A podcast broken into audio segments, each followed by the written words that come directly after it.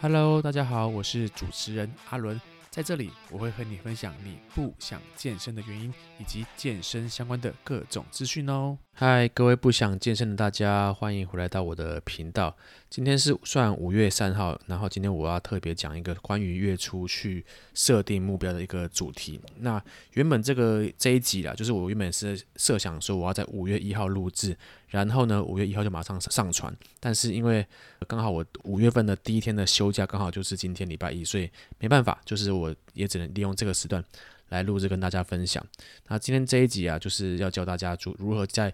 一个新的开始的时候，去保持什么样的心态，去设立什么样的目标。那我不知道大家会不会有跟我一样的这种想法，就是每到一个新的开始，就会特别的兴奋。我自己是会有这种倾向的一种呃生理状况跟心理状况，因为我觉得呃到了一个新的开始，就可以诶，你可以再重新的去设立一个。新的计划，然后新的目标，然后新的一个想法出现这样子。那虽然很常，因为呃设立计划啊，设立目标，然后都常常无疾而终，不然就是半途而废。我相信应该很多人都会有这类型的状况，但我还是很喜欢刚开始的感觉，就是很很有斗志，你知道吗？就是每次一到开始的时候，可能。大家都会觉得说啊，我们要好好的努力啊，什么样之类的。那至少你前面的失败，你就想说，就让它过去吧。就是前面的失败就失败，没关系，反正都已经成为过去，我们就专注开始这样就好。我觉得还蛮正面的啦，就是这种开始的力量是蛮珍贵的，你知道吗？因为我们一年当中也只有十二个月份，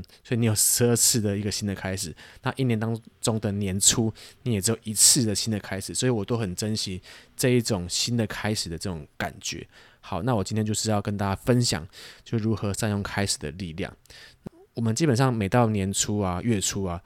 都会觉得好像。万象更新的一种开始，就好像我们结束了什么事情啊，然后完成了什么事情啊，然后呢，得到了一种解脱的感觉。那当然，这种解脱可能是好的事情，也有可能是坏的事情。所以，既然我们都把前面的事情都结束了，所以就要有一个很很新的开始嘛。所以我们会一直在这种结束，然后跟开始的这种循环里面度过，然后并且在过程中。把自己检讨，然后创造更好的一个结果，因为这就是一个人生的一个循环的过程。这是我自己在人生上面的一种解读，就好像说，我们幼稚园一毕业之后，我们就上小学嘛，然后小学一二年级、二三年级，然后慢慢的到五六年级、高年级的时候，你会换班什么之类的。然后每次换班换班级的时候，又是一个新的开始，因为你已经结束了你以前童年的生活了嘛，然后一直到国中，你可能会换学校。啊，也是一个新的开始。就我想说啊，反正我以前成绩单就算了，我现在换了一个新环境，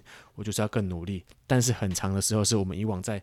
这个过程当中都没有办法，就是表现得很好，因为每个人的状态都不太一样，所以就是很多人都不会用这种开始的这种力量来让自己创造一个很好的一个价值，然后维持在生活当中。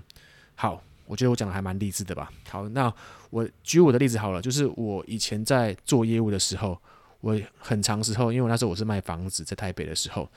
然后很长时候我是呃业绩很差的时候嘛，业绩很差的时候呢，我就会很希望说啊，这个月赶快过去好不好？拜托，因为很多时候是我到月中。然后我的业绩还是挂蛋，然后我的同事业绩可能就已经是呃五六十万，甚至破百万这样子。然后我就想说啊，居然都已经差那么多了，那这个月就好像呃稍微放轻松一点，也不是说摆烂，就是稍微放轻松一点这样子。即便被主管骂，然后被同事、被上司骂，那我都觉得好像咬咬一牙忍一忍就稍微过去。想说如果你下个月一到之后，大家都是一样归零，那我就觉得诶，好像呃可以喘一口气这样子。反正。你你只要你这个月不管你的业绩再差，你下个月开始大家都一样是零的状态的时候，我就觉得说好，好像我们都是都是一样的这样子。所以我相信当业务的人都一定可以感同身受我刚刚的讲法，不管是你是房中业，还是就算是现在在呃教练产业也是一样，因为很多商业型的健身房都会有一些业绩上面的压力嘛，所以你也很希望说。呃，在当月份保持一定的程度的强度，但是如果说你这个月份可能会比较差一点的时候，你就会想说，哈，这个月就稍微铺梗一下，为下个月铺路，至少下个月不会太难看，这样子。好，我觉得我好像又扯远了，我们还是回过这个主题来，因为我还没有教大家如何去创造一个开始的力量。好，那呃，基本上就是我到每每个月的开始的时候，我都会先盘点上个月我有哪些事情是做不好的，因为你要去了解到你过去有什么事情做不好，你才有办法去设想说你未来可以怎么做会比较好。就比方说，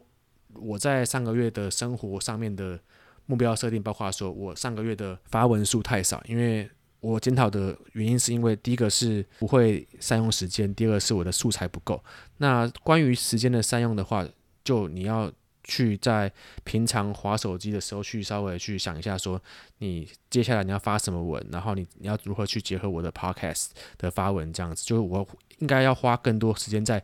我设定的计划里面，因为很长时候我们会。自动化的被手机带走，就是我们会自动化的拿到手机之后，就会花社群媒体，甚至于会看一些很没有营养的东西。我相信很多人都有这类型的状况，可是我们要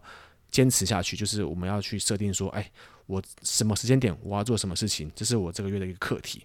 那这是关于时间的部分。那素材的话呢，我就想说，我在日常生活中必须要时常保持去接收新的知识，然后在看一些文章的时候，你要有一些。自己的想法出现，你才有办法去得到一些更好的素材。那包括如果你要发文章的时候，包括有些人可能在经营 IG，如果你在经营 IG 或经营发影片的时候，你就要在日常的当中去设想说，诶，我如果出去玩的时候，我可以拍什么样的影片或照片来去跟我接下来要发的文有吻合之处。那这样的话，你就可以在生活当中跟你的工作当中去做一个串联。好，所以这是我的关于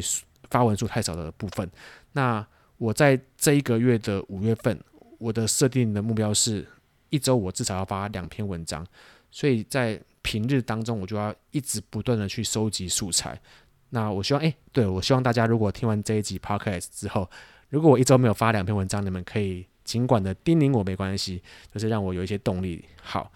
所以在日常生活中，我就要必须收集一些资料，我才有办法有文案可以去构思。然后图片的话，我一在。对于图片的一个部分，是我一个很大的罩门，就是其实我在日常生活中我很少拍照，就你们不要看我很像很常自拍，可是其实我在生活当中，我的相簿基本上没有几张照片是。拍我自己，因为现在 刚好我的女儿已经五个月了嘛，所以我的手机里面满满的都是我女儿的照片。所以如果我要得到一些素材的话，我必须要请人家在生活当中帮我偷拍照。就包括如果你们想要经营就是 IG 或 FB 的话，都是可以利用这类型的方式。因为我想，我觉得有些人很厉害，是在不管在任何时候都可以想到拍什么照片这样子。那这是我比较欠缺的一个部分。好，那再来呢，第二个目标是这个月我设定我一定要。至少读一本书，然后要怎么把这本读这本书的这件事情给量化出来呢？我相信很多人都是想说，每个月至少要读一本或两本或三本书以上，都蛮多人会有这类型想要设计读书的这种想法，可是执行上却很少人真的有办法实现。因为包括我的同事，很多人都想说，诶，我这个月我想要读一本书，然后每可是每当我在月中的时候问他们的时候，他们就会说，诶。好像还没有开始动作，因为读书这件事情是大家都知道是一件好的事情，可是做到的人是却相对少的，所以我们要把读书如何去量化出来。我记得我之前有在一集曾经分享过，是关于用原子习惯读书的这种方式，然后他是讲说，你如果你要看书，你就把书放在平常日常生活中非常显眼的地方，就好比说你如果。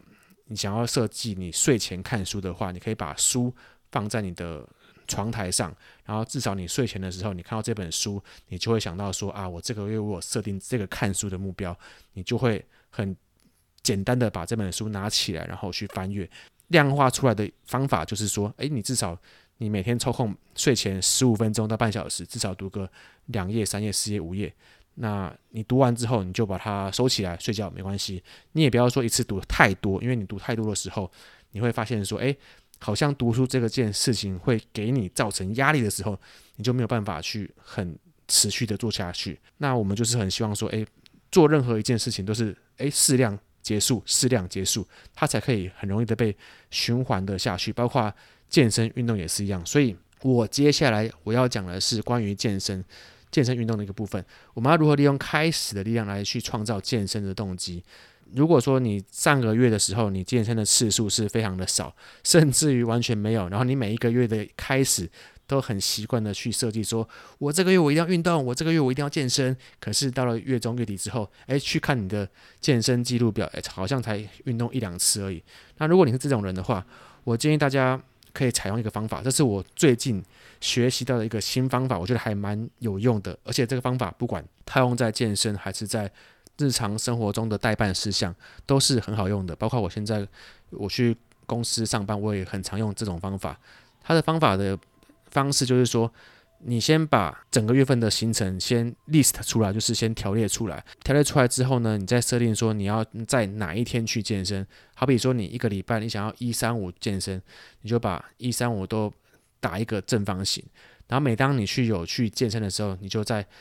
那个正方形上面打一个勾勾，表示你有去健身。然后你去累积这一个勾勾的感觉，你会感觉到诶，非常的很扎实。就是我我很喜欢把整天的待办事项全部列出来，然后每当我完成一个勾勾打勾的那一刹那，就是我觉得诶，感觉特别好。那你们也可以用这种方式去打勾勾，说诶，我要去健身。但或许你可能会说，好像一天打一个勾勾不够爽。那你可以把这个勾勾的量化，再把它更精致、更细节一点。就比如说，你今天要去健身，好，这个大框框已经列出来了。那你健身之后，你要练什么样的项目？好比说，你今天你想要练腿，好，再把下面所延伸一个腿，再把它写出来。腿下面你要练什么样的项目？比如说股四头肌、深蹲、硬举，还是各类型的项目？好，你好比说，你今天你只想要练五个动作，你就把五个动作列出来，然后在开头的时候。各打一个框框，然后每做完一个动作，你就打一个勾勾。那我相信打这个勾勾是会让你很有舒服的感觉，让你很有完成的感觉。那这个方式我觉得用在呃手机的记事本上面也可以，也蛮有效的。因为像我的记事本有一个叫做和许方块的部分，我想我不知道你们有没有，我使用一个 Keep 的记事软体，然后你可以去压和许方块。那每当完成一件事情，就勾和许方块，就包括说，你如果今天去健身，你每完成一个动作，你就用打勾勾的方式和许方块，然后去完成。那你去累积这个勾勾，你会觉得说，好像我每做完一件事情，都会有一种完成的感觉，会让你特别的愉快。像那个《原子习惯》这本书，有一个叫做，我记得叫做回文针的记录法，这个如果我有讲错的话，大家可以去翻阅一下。他在描述一个业务人员，然后他早上起来会把一叠的回，应该说一堆的回文针放在，比如说你的办公桌的左边。然后他每打完一次电，每打完一通电话，他就会把回文针放在右边去，然后去慢慢累积。然后他如果把全部的回文针全部从左边放到右边，就表示他当天的这一个打电话的行程已经结束了。那看可以。预约到几个客户，那基本上他如果打完这一轮下来，至少都可以预约到十个以上的客户。这样的盘点就是一个成功的一个方式，因为我们借由回文针的这种摆放的方式，让自己的成功或让自己的所作所为有一个记录的方法的时候，你就会觉得说，哎，好像我走过的路都会有痕迹，所以我的努力是有成果的。那你就用这种方式来创造你每一个。事情或每一件事情的一个动机动力，好吗？好，那今天这一集的节目就分享到这边，我希望可以帮助到你。如果你有任何问题，欢迎追踪我的 IG popular p o p u l u n 我们下次见，大家拜。